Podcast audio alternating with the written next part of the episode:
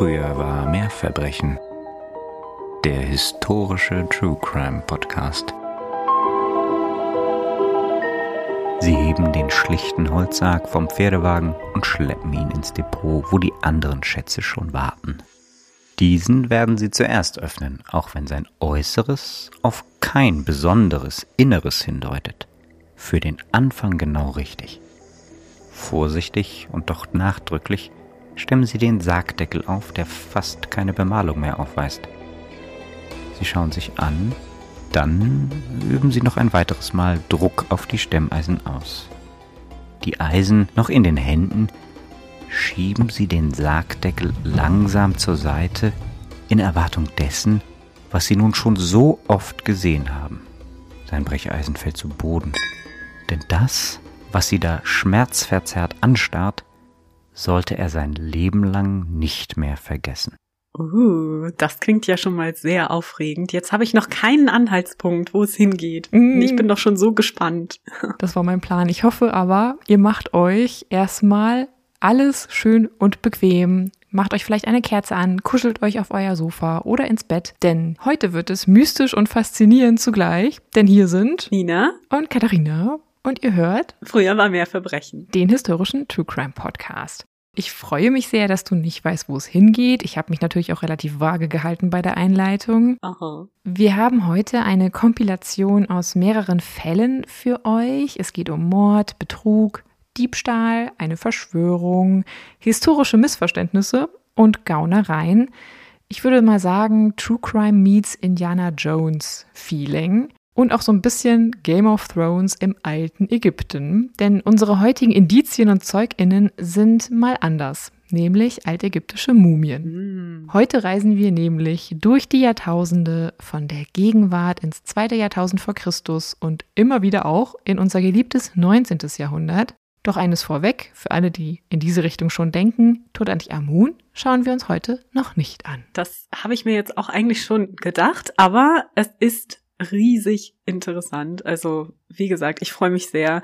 Altägyptische Mumien können mich immer begeistern. Und so ein bisschen klingt das Ganze ja wie das, was wir uns mal vorgestellt haben, als wir unser Archäologiestudium angefangen haben. Ne? Als wir noch jung waren und hoffnungsvoll und naiv. Genau, so eine Mischung aus Herr der Ringe und Indiana Jones. Irgendwie ist das dann doch nicht so gekommen, aber dazu ein andermal mehr. Jetzt bin ich sehr gespannt, wie es heute wird. Aber zuvor natürlich, wenn ihr auch gespannt seid, dann kommt doch gerne mal auf unserem Instagram-Kanal vorbei und schreibt uns da eine Nachricht oder kommentiert oder liked oder was auch immer ihr da Nettes tun mögt. Und natürlich freuen wir uns auch sehr über eine Bewertung auf der Podcast-Plattform eurer Wahl und ganz herzlichen Dank an dieser Stelle auch mal für alle die von euch, die uns einfach nur dadurch unterstützen, dass ihr uns zuhört. Oder Sterne auf Spotify gegeben haben. Das und hat mich das. die letzten Wochen nämlich auch total geflasht und begeistert, wie viele von euch uns da schon so viele tolle Sterne gegeben haben. Vielen Dank. Das ist jetzt ein super tolles neues Feature, wo man auch immer schön nachgucken kann und sich dann freut. Wo wir gerade bei Nachgucken und Freuen sind, natürlich auch ganz herzlichen Dank für alle die von euch, die uns durch unsere Kaffeekasse unterstützen. Und den Link zu all diesen Möglichkeiten der Unterstützung findet ihr natürlich wie immer in den Shownotes. Werft da einen Blick rein.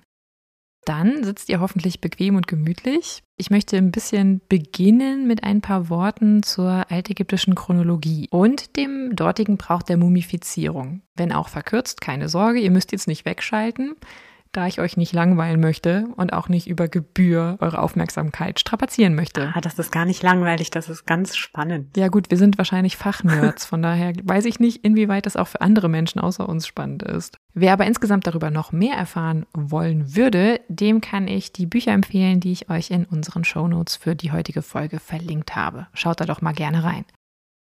Die Ära, die wir heute als altes Ägypten kennen, erstreckte sich zeitlich von etwa 3000 vor Christus, wenn man die Frühzeit mitrechnet, bis zum Ende der Spätzeit, circa in der Mitte des vierten Jahrhunderts vor Christus.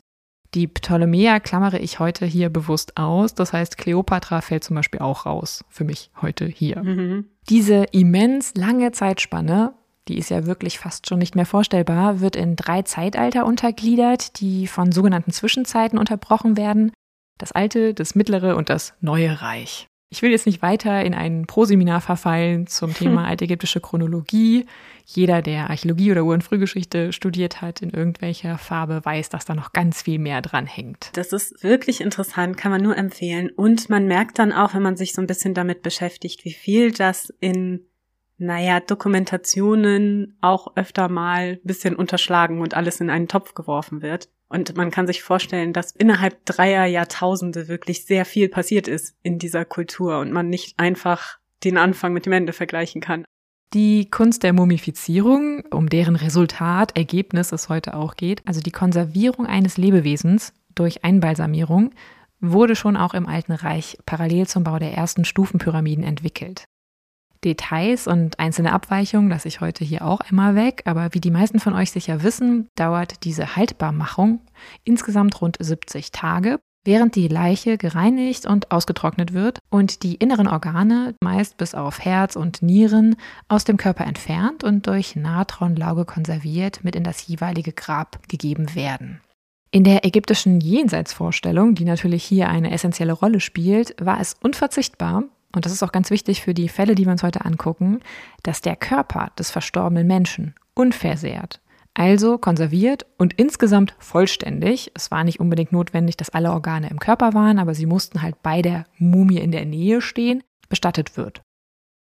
Aus dem Alten Reich und dem Mittleren Reich haben wir keine sicher als Königin zu identifizierende komplette Mumie erhalten, wohl aufgrund jahrhundertelanger Grabräubereien Anders sieht es jedoch mit dem Neuen Reich aus, das etwa von der Mitte des zweiten Jahrtausends vor Christus bis 1000 vor Christus geht. So viel nur ein bisschen zur Chronologie und Einordnung. Das hat wieder was mit dem Grabritus zu tun, der sich da ein bisschen verändert. Den Beginn machen wir heute mit einem Jahrhundert oder vielleicht sogar Jahrtausendfund, will ich meinen. Und wir haben es mit Grabraub und Betrug zu tun. Denn wir spulen nun einige Jahrtausende vor. Das alte Ägypten und auch viele große Kulturen nach ihm sind Geschichte. Doch mittlerweile ist es gelungen, die altägyptische Schrift zu entziffern und die Ägyptomanie, also die Begeisterung und Faszination für das alte Ägypten, begeistert ganz Europa. Anfang der 1870er Jahre stößt die Familie Abdel Rasul in der Nähe des Tals der Könige oberhalb des Tempels der Hatschepsut wohl durch Zufall beim Ziegenhüten, es gibt da verschiedene Versionen der Geschichte, auf ein Grab, das einen wahren Schatz enthält. In den folgenden Jahren landen immer wieder Stücke aus diesem Grab zum Verkauf auf den Märkten rund um Luxor und fallen so irgendwann auch dem damaligen Chef des Ägyptischen Museums in Kairo und der ägyptischen Denkmalbehörde auf. Die Familie Abderrasul als Verkäufer der Artefakte gerät relativ schnell ins Visier der Behörden, da man Grabraub vermutet. Nach der Verhaftung zweier Familienmitglieder geben sie im Juni 1881 die Herkunft der Antiquitäten und damit auch die Lage des ominösen Grabes preis. Anfang Juli 1881 wird schließlich eine Gruppe um den deutschen Ägyptologen Emil Brucksch zum Zwischenlager der Familie und zu einem auf den ersten Blick unscheinbaren Grab in der Nähe des Tals der Könige geführt. Also dieses Grab, in dem die Familienmitglieder die ominösen Schätze gefunden haben. Insgesamt stammen aus dieser später als Kaschett von Der el-Bahari bekanntem Grab circa 40 Särge, Mumien und tausende Grabbeigaben aus der 18., 19. und 20. Dynastie des Neuen Reiches. Kaschett heißt dabei für alle, die vielleicht das nicht wissen, Versteck auf Französisch. Die Mumien, die dort gefunden werden, sind dabei nicht von Unbekannten oder Namenlosen, sondern von berühmten altägyptischen Königinnen wie Sethos I., Ramses I. und II., Hohepriestern und auch deren Angehörigen. Aus Angst vor Räubern lässt man die Kaschett in einer fast schon Nacht- und Nebelaktion von 200 Arbeitern innerhalb von 48 Stunden und nicht gerade auf wissenschaftliche Art räumen.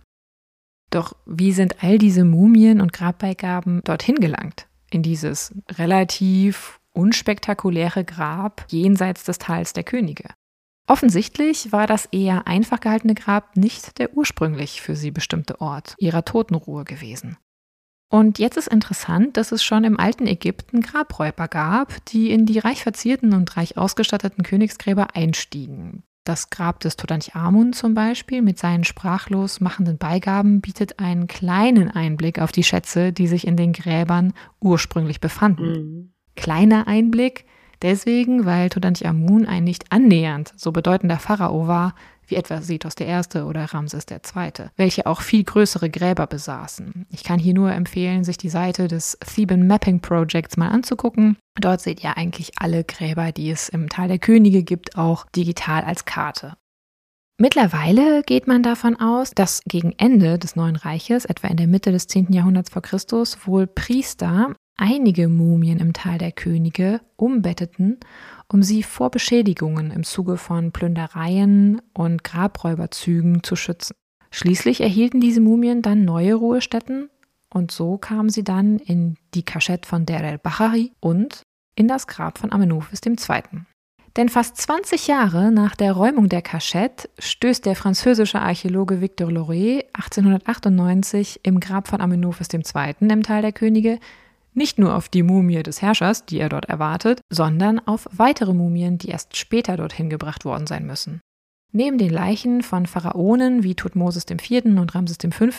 gehören dazu auch die teils ausgewickelten Mumien zweier Frauen und eines Jungen. Und die schauen wir uns jetzt mal ein bisschen genauer an.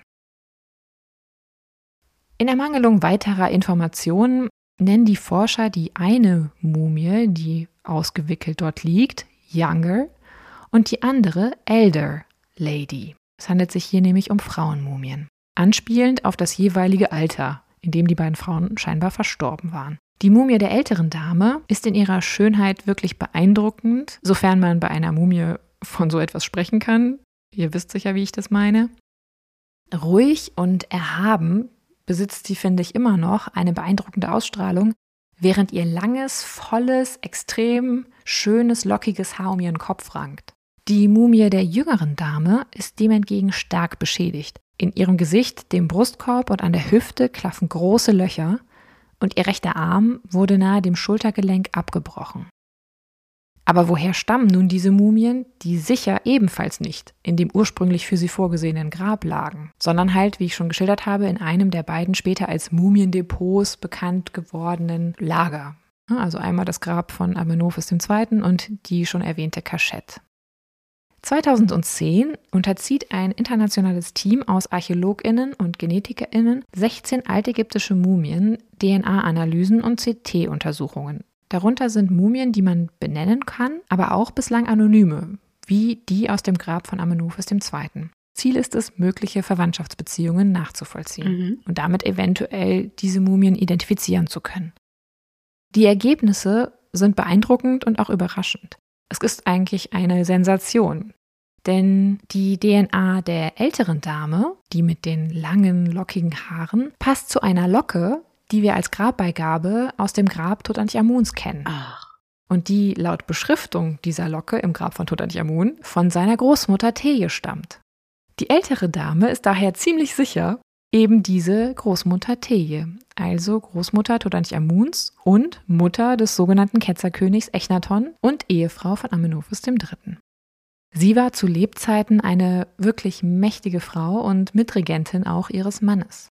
Doch die nächste Sensation lässt ebenfalls nicht lange auf sich warten, denn bei der jüngeren Dame in dem Grab, deren Leiche so stark beschädigt ist, handelt es sich eindeutig aufgrund der Analyse der DNA um die leibliche Mutter von Tutanchamun. Hm. So, und jetzt wird's interessant, denn lange hatte man Nofretete, Echnatons Hauptgemahlin, deren Büste ihr sicher kennt, die wir in Berlin finden können, für eben diese Mutter gehalten.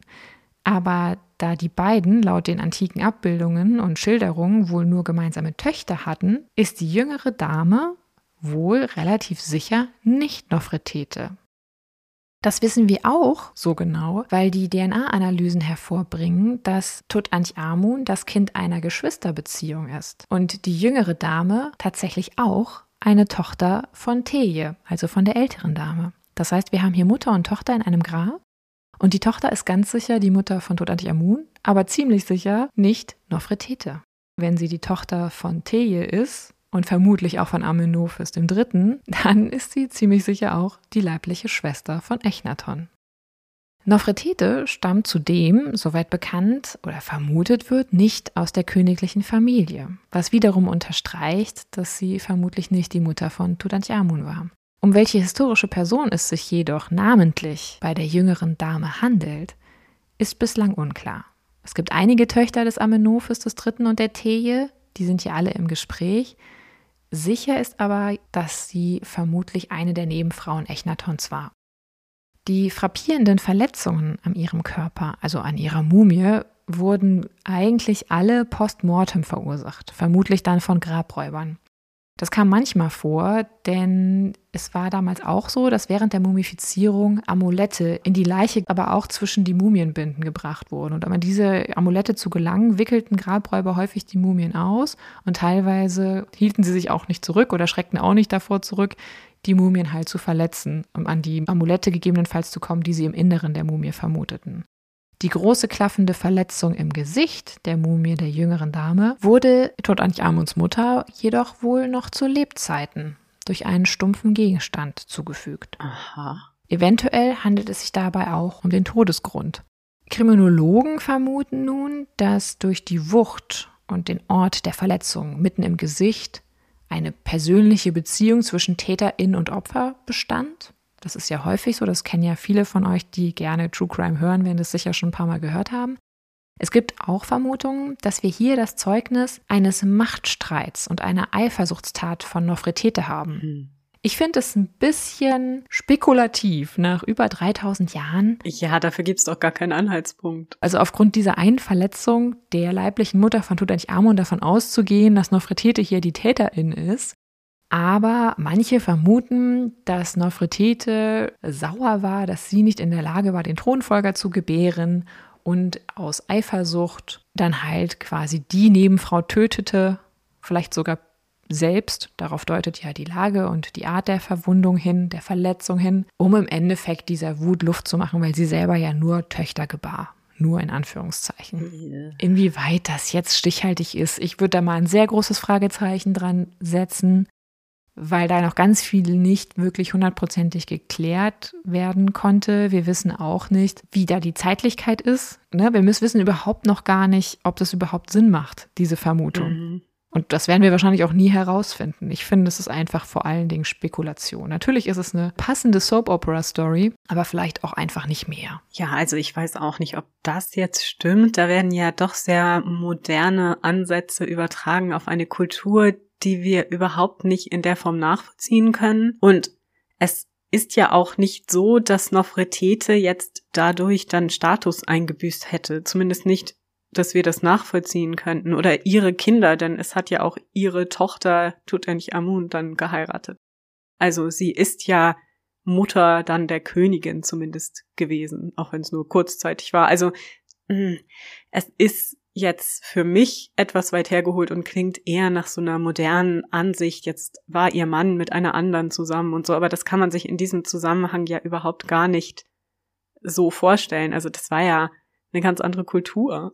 Also finde ich schwierig. Ich finde es auch total schwierig. Das ist natürlich immer gut für eine Schlagzeile, aber ob uns das hier der Wahrheit näher bringt, das wage ich mal zu bezweifeln. Und natürlich haben wir es hier mit einer Kultur zu tun, die wir in vielen Aspekten nur schwer verstehen können. Das müssen wir auch einfach uns eingestehen. Ich meine, es war auch hier komplett statthaft und auch nachvollziehbar, dass es Inzest gab, dass es Ehen und auch Fortpflanzung innerhalb der Familie gab. Das ist natürlich jetzt nichts Neues. Das gab es auch im europäischen Adel in späterer Zeit haben wir auch schon ein paar Mal erwähnt.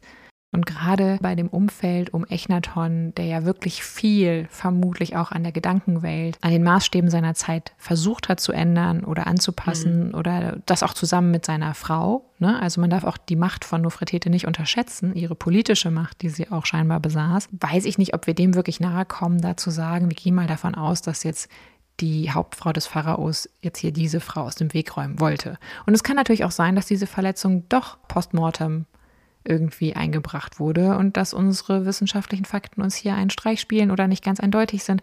Deswegen, ich wäre da sehr, sehr vorsichtig mit. Es ist natürlich eine nette Geschichte, sagen wir mal so. Und es war ja auch so, dass nach dem Tode Amenophis IV., also Echnatons, später diese Bilderstürme stattfanden und man auch Übergriffe gemacht hat auf die Gräber und die Mumien und alles, was übrig blieb von dieser Regentschaft. Tutanchamun fällt ja noch in so eine Zwischenzeit, so eine Übergangsphase. Ähm, aber auch da hat das schon begonnen und das ist etwas, das man sich durchaus vorstellen kann, dass vielleicht auch im Zuge dieser Übergriffe, also entweder sie zu Tode kam oder eben ihre Grabstätte oder ihr Leichnam in irgendeiner Form geflattert wurde. Ja. Das kann ja auch sein, wenn bekannt war, dass es sich hier um die Schwester des Königs, um die Mutter des Thronfolgers und so weiter gehandelt hat. Also ich finde so ein Eifersuchtsszenario da beinahe noch am langweiligsten, was man sich da vorstellen ja, könnte. Wieder mal. Aber ich finde es dennoch beeindruckend, dass wir relativ sicher sein können, dass es sich bei der älteren Dame um Teje handelt, die ja wirklich auch eine historisch beeindruckende Frau war und ist und deren Leiche wahrscheinlich, also man geht davon aus, dass diese drei Mumien, die von Teje, ihrer Tochter und die Mumie des namenlosen Jungen, den man bis heute noch nicht identifizieren konnte. Man konnte ihn auch nicht genetisch untersuchen, weil da nicht genug Material war, was man untersuchen konnte. Dass diese drei Mumien nach Aufgabe von Echnatons Hauptstadt und auch Echnatons Grablege, die er dort hat, errichten lassen, also des Friedhofs, mhm. ins Tal der Könige gebracht worden sind. Also dass man dennoch, auch wenn man hinterher versuchte, alles andere zu, zu tilgen, was von diesem Pharao zeugt, dass es so tief drin war bei den alten Ägyptern, dass man die Leichen in irgendeiner Form und die Mumien in irgendeiner Form würdig behandelt. Ja, es kommt ja auch immer darauf an, wann das geschehen ist, ne? Ja, das stimmt. Also, ja, aber ganz spannend. Also, dass man da die Mumie von Thee gefunden hat, das hatte ich noch gar nicht gehört. Also, vielen Dank. Denn das ist tatsächlich eine meiner Lieblings- Personen oder Persönlichkeiten aus dem alten Ägypten eine hochinteressante Frau und auch da die Empfehlung unbedingt noch mal mehr zu lesen. Überhaupt ist die ganze Zeit um Echnaton, wie wir ja auch schon mal erwähnt hatten, eine der spannendsten, finde ich, in der ägyptischen Geschichte. Und ich finde auch interessant, was man hier mittlerweile mit modernen forensischen und wissenschaftlichen Methoden machen kann, also mhm. DNA-Analysen, aber auch CTs und MRTs, da werden wir gleich noch mehr von hören wie man wirklich einige Fragen beantworten kann, die sich über Jahrhunderte und Jahrzehnte bei manchen Mumien aufgedrängt haben. Und ich werde mal gucken, ob ich ein gutes Bild finde von Tejes Mumie. Dann würde ich euch das auf den Instagram-Kanal mitpacken. Ansonsten, wenn ihr das dort nicht findet, dann schaut einfach mal über die Suchmaschine eurer Wahl nach Elder Lady beziehungsweise Teje und Mami. Dann werdet ihr auch die Abbildungen finden, die ich hier versucht habe zu umschreiben. Schauen wir uns jetzt einen anderen Fall an. Also wir haben jetzt ja hier schon gesehen, es gibt Grabräuber im 19. Jahrhundert, die sich eine goldene Nase damit verdient haben, altägyptische Antiken zu verkaufen. Und es gibt eventuell einen Mord an der Mutter von Tutanchamun. Es gibt aber im 19. und auch im Beginn des 20. Jahrhundert auch noch einen weiteren unrühmlichen Aspekt der Ägyptomanie, nämlich dass altägyptische Kunstschätze, Grabbeigaben und auch Mumien recht freizügig gehandelt wurden. So mancher Tourist kehrte damals auch mit einer echten ägyptischen Mumie nach Hause zurück. Mhm. Es ist hier sicher unnötig zu erwähnen, dass all diese Stücke nie wissenschaftlich oder archäologisch erfasst wurden und teilweise auch bis heute irgendwo im Nirvana verschwunden sind. Denn nicht immer landeten die Stücke, die Mumien, in Museen, gerne auch mal in Privatsammlungen. Und bis heute kann deswegen nicht beziffert werden, wie viele solche Artefakte auf diese Weise nicht nur außer Landes geschafft wurden, sondern eventuell auch, welche Wissenslücken uns dadurch entstanden sind. Sie sind ja auch für alles Mögliche benutzt worden, ne? also zum Beispiel doch auch für die Herstellung von Medizin. Und dann sind sie natürlich unwiederbringlich im Mörser gelandet. Ja. Beispielsweise kennen wir von den rund ja, Pi mal Daumen 170 Pharaonen, die jemals in Ägypten herrschten, heute nur rund 30 Mumien. Wir haben also einen ziemlichen Wissensgap, eine Wissenslücke. Vermutlich gingen einige der fehlenden Mumien auch im Zuge der Ägyptomanie und der sogenannten Mummy-Mania verloren, beziehungsweise wurden heute dann nicht mehr als Königsmumien identifiziert. Wenn ihr also bei euch oder euren Verwandten im Keller zufällig noch eine Mumie habt aus dem alten Ägypten, denkt mal drüber nach, ob es nicht eine dieser fehlenden Königsmumien sein könnte. Ja, sagt mal Bescheid. Ein eindrückliches Beispiel möchte ich euch jetzt noch näher bringen. Eine Mumie aus dem Niagara Falls Museum. Um die TouristInnen zu unterhalten, welche die berühmten Wasserfälle besuchten, bot dieses Museum als ältestes kanadisches Museum seit 1827 allerlei Kurioses. Ihr könnt es euch denken, mehrköpfige Tiere und diverses mehr darunter aber auch einige altägyptische Mumien und Särge. Ja, ist ja das sehr naheliegend, ne? So Das hat ja total viel zu tun mit den Niagara-Fällen. Wenn man zu den Niagara-Fällen fährt, dann möchte man auch anderweitig unterhalten werden. Eine dieser Mumien war zwar unidentifiziert, da sie ohne Sarg oder Inschrift in das Museum gelangte, aber in einem beeindruckend guten Zustand der auf eine besonders hochwertige Mumifizierung hindeutete, wie man sie von Eliten- oder Adelsmumien kannte. Also viele sprachen hier auch davon, dass es quasi der Rolls-Royce unter den Mumifizierungen war. Also es gab wohl unterschiedliche Werkstätten im alten Ägypten, die sich um Mumifizierung kümmerten und es gab welche, die waren hochklassiger und mumifizierten auch auf einem ganz anderen Niveau als dann eine Mumifizierung, die man so als 0815 Mensch irgendwie bekam nach seinem Ableben. 1999 wird die gesamte altägyptische Sammlung des Museums schließlich an die Emory University in Atlanta, Georgia verkauft, wo die herausstechende männliche Mumie dann auch mal genauer untersucht wird, weil man schon lange vermutet, dass sich mehr dahinter verbirgt. Mhm. Die Haltung der Mumie mit über der Brust gekreuzten Armen deutet schon mal auf eine historische Herkunft aus dem Neuen Reich. Nina hat es ja eben schon angesprochen, es gibt in der Zeit auch bestimmte Formen oder Details, die sich in der Mumifizierung ändern. Zusammen mit der hochwertigen Mumifizierung unterstreicht das die hochrangige Position, die vermutlich dieser Verstorbene zu Lebzeiten eingenommen haben muss. Die Analyse seiner Zähne belegen zudem, dass der Verstorbene deutlich älter wurde als der durchschnittliche Ägypter der damaligen Zeit und einige Aspekte der Mumifizierung der vorliegenden Mumie deuten zudem auf eine Herkunft aus der 19. Dynastie hin, also etwa ab 1292 vor Christus. Aus dieser beeindruckenden Dynastie kennen wir Pharaonen wie Sethos I. oder Ramses II., den Großen. 1999 haben wir von den sieben herrschenden Pharaonen dieser Dynastie tatsächlich als Mumien alle, bis auf zwei. Mhm. Und so drängt sich relativ schnell bei den Forschenden der Gedanke auf, es könnte sich ja hier bei dieser namenlosen, aber sehr hochwertig mumifizierten Mumie um eine dieser fehlenden Königsmumien handeln. Es fehlen tatsächlich noch Ramses I. und Amen-Messe.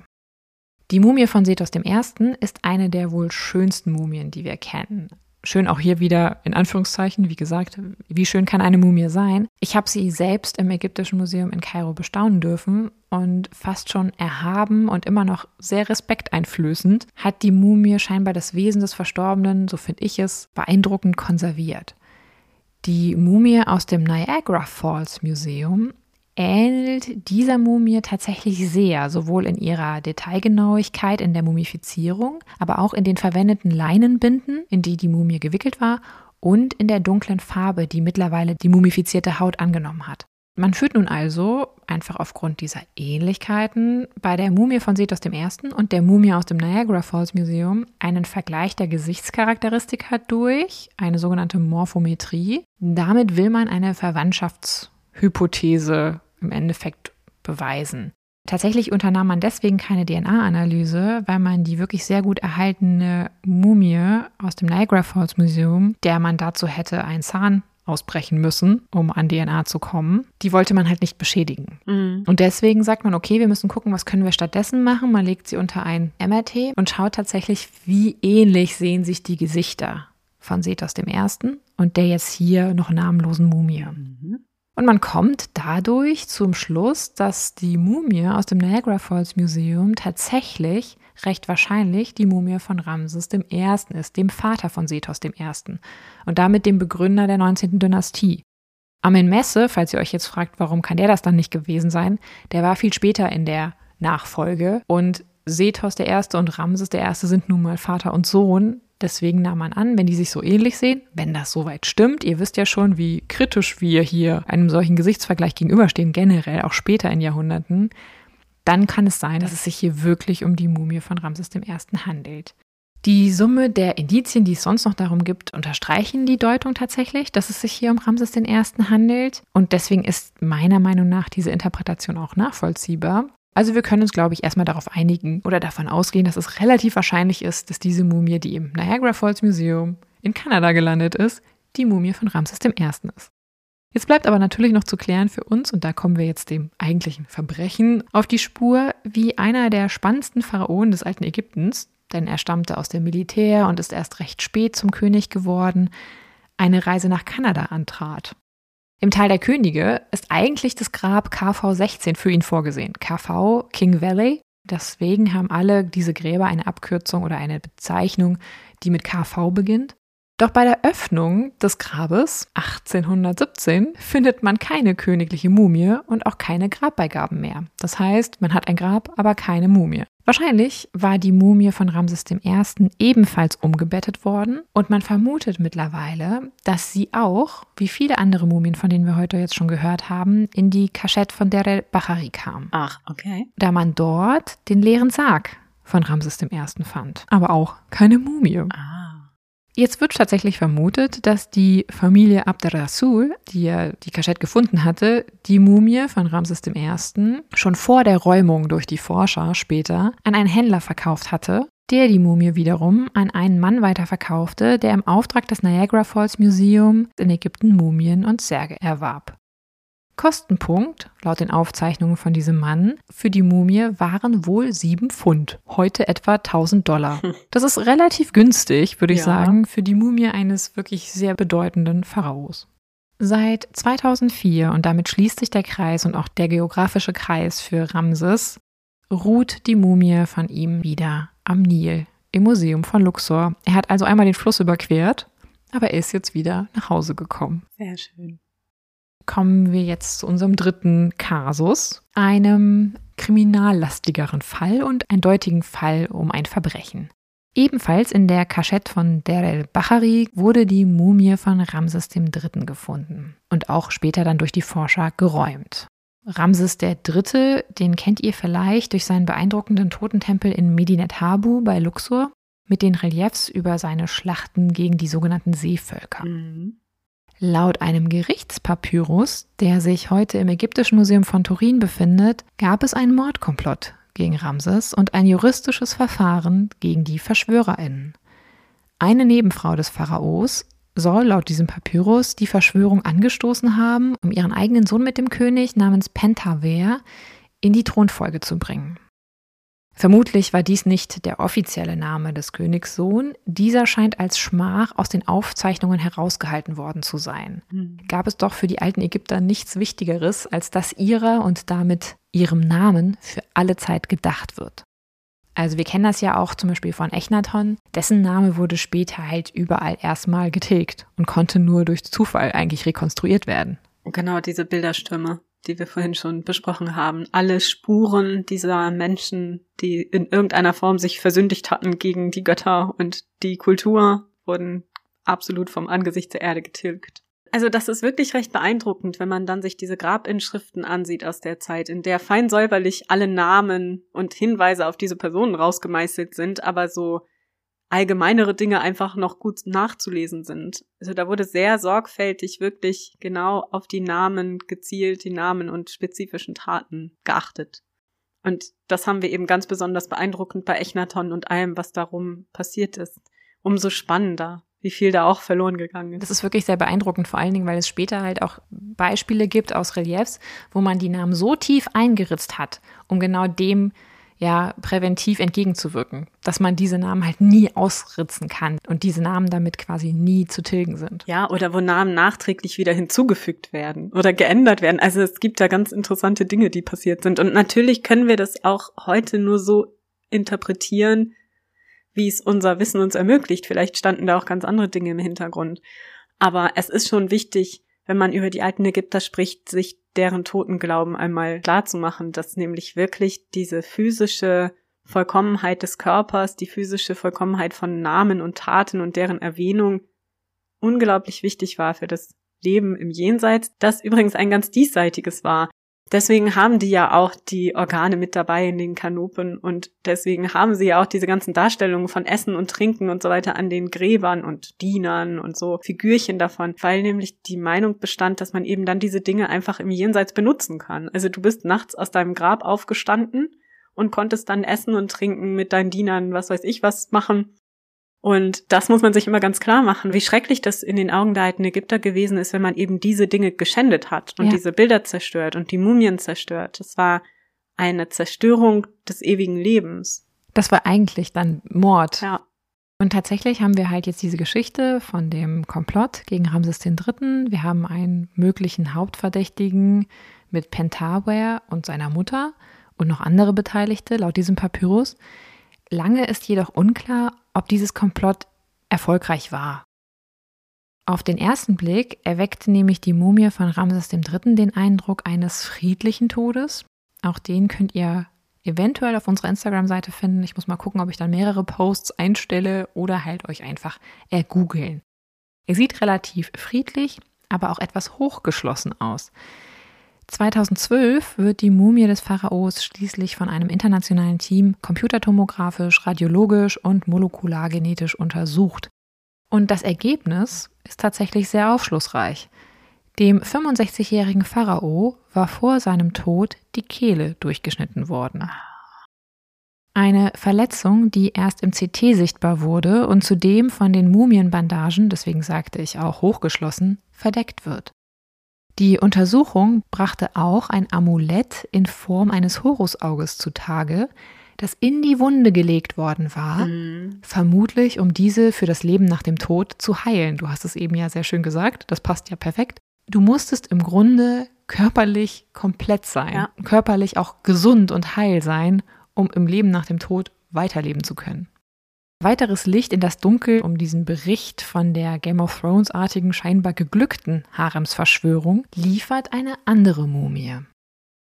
Auch sie stammt aus der Kaschette von Der el-Bahari, denn in einem ungewohnt schlichten Holzsack, und da kommen wir zu meiner Einleitung, mhm. befand sich auch eine Mumie, die sehr verstörend ist vom Anblick her. Der 18 bis 20 Jahre alte Mann ist an Armen und Beinen gefesselt, sein Mund scheint wie zu einem Todesschrei aufgerissen, sein Gesicht ist wie in Qualen verzerrt. Dieser Anblick widerspricht allem, wir haben es ja schon jetzt heute ein paar Mal erzählt, was man sonst von altägyptischen Mumien kennt und was auch komplett dem widerspricht, wie man diese Mumie ins Jenseits schicken wollte. Die Mumie wurde mit einem Ziegenfell bedeckt, das als unrein galt im alten Ägypten, also als unzivilisiert. Zudem befinden sich alle Organe der Mumie noch an ihrem Platz, oh. was auch sehr untypisch ist und deswegen sagen manche, es ist eigentlich keine Mumie, sondern eine Leiche weil eigentlich die Mumifizierung hier sehr, sehr schludrig vorgenommen wurde. Also vermutlich wurde nur ein bisschen Natron über ihn gestreut, so ein bisschen lustlos und dann war es das damit. In der Welt der Ägypter ist das eine ganz klare und bewusste Schändung des Verstorbenen. Mhm. Der körperliche Zustand der Mumie deutet aber ansonsten auf ein Mitglied der Oberschicht hin, und ebenfalls 2012 wird diese Mumie dann auch genetisch mit der Mumie von Ramses III. verglichen, weil man sich halt gedacht hat, wie kann es sein, dass es hier eine Mumie gibt, der man so viel Hass, Leid ja. und Wut entgegenbrachte, die man so besonders drastisch behandeln wollte. Und tatsächlich kann dieser genetische Vergleich nachweisen, dass es sich sehr wahrscheinlich um einen Sohn von Ramses III. handelt. Und die Forscher gehen aufgrund von der besonderen Art der Bestattung, der besonders negativen Art der Bestattung davon aus, dass dieser Sohn niemand anderer als der Verschwörer Pentaware ist. Radiologisch kann zudem festgestellt werden, dass die Mumie stark aufgebläht ist und eine Hautfalte am Hals legt für manche Forscher die Deutung nahe, dass Pentaware sich erhängt hat. Aha. Das tatsächlich passt sehr dazu, was der Turiner Gerichtspapyrus am Ende zu Pentave auch formuliert. Denn in dem Bericht steht, dass er die Möglichkeit erhielt, sich selbst zu töten. Und deswegen gehen tatsächlich einige davon aus, dass er das auch gemacht hat, und zwar sich selbst erhängt hat. Und dass man ihn dann nach dem Tod auf diese sehr unrühmliche Art und Weise, um ihn im Grunde noch nach dem Tod zu bestrafen für seine Tat, so bestattet hat. Ach, wie interessant. Mhm. Und dass er dann trotzdem noch so formell bestattet wurde, ja wahrscheinlich irgendwoher hat man ihn ja geholt, liegt wahrscheinlich an seinem königlichen Status, ne? Also der Verwandtschaft mit dem Gottkönig. Genau, wir wissen auch nicht, wie er oder woher er in die Kaschette gelangt ist. Soweit ich gelesen habe, gab es jetzt kein Grab, was für ihn vorgesehen war, oder vielleicht sollte er auch mit im Grab seines Vaters bestattet werden. Und dort ist er ja auch nicht gefunden worden. Natürlich weiß man aber auch nicht, inwieweit es überhaupt statthaft gewesen wäre, den Mörder einer Person mit der ermordeten Person zusammen in einem Grab zu bestatten. Also ja. wir wissen nicht, woher er kommt. Wir wissen nur, dass diese Mumie auch in der Kaschette auftauchte und dass sie sehr wahrscheinlich der geschilderte Pentava war, der sich mit an einem Komplott ja an dem Tod seines Vaters schuldig machte. Ach, wie interessant. Und das fand ich sehr interessant und deswegen habe ich es auch als Einstieg gewählt, weil man aufgrund der schriftlichen Quellen, also dieses Papyrus, und da werden auch noch in diesem Papyrus andere Angeklagte erwähnt. Also es wird wirklich so, diese ganze Gruppe ist scheinbar ermittelt worden. Die gesamte Verschwörergruppe ist vor Gericht gestellt worden. Und alle werden namentlich genannt. Und allen gegenüber wird dann auch Recht gesprochen. Das ist schon wirklich interessant, da schriftliche Quellen zu haben. Das haben wir ja eigentlich in der Form, sowas wie Presse, ne, was wir dann natürlich im mhm. 19. Jahrhundert haben, haben wir da natürlich noch nicht. Nee, es ist so schwierig, das nachzuvollziehen in der Zeit. Aber Wozu wurden denn die anderen verurteilt? Steht das da drin? Ich glaube tatsächlich, dass die anderen alle zum Tode verurteilt wurden. Aber wenn ich mich recht erinnere, nur ihm die Wahl zukam, sich selbst zu töten. Bestimmt, weil er Prinz war. Und das war ja die göttliche Herkunft und so. Und dann ist natürlich interessant, sich zu überlegen, naja, er hatte nun Hände und Füße gefesselt.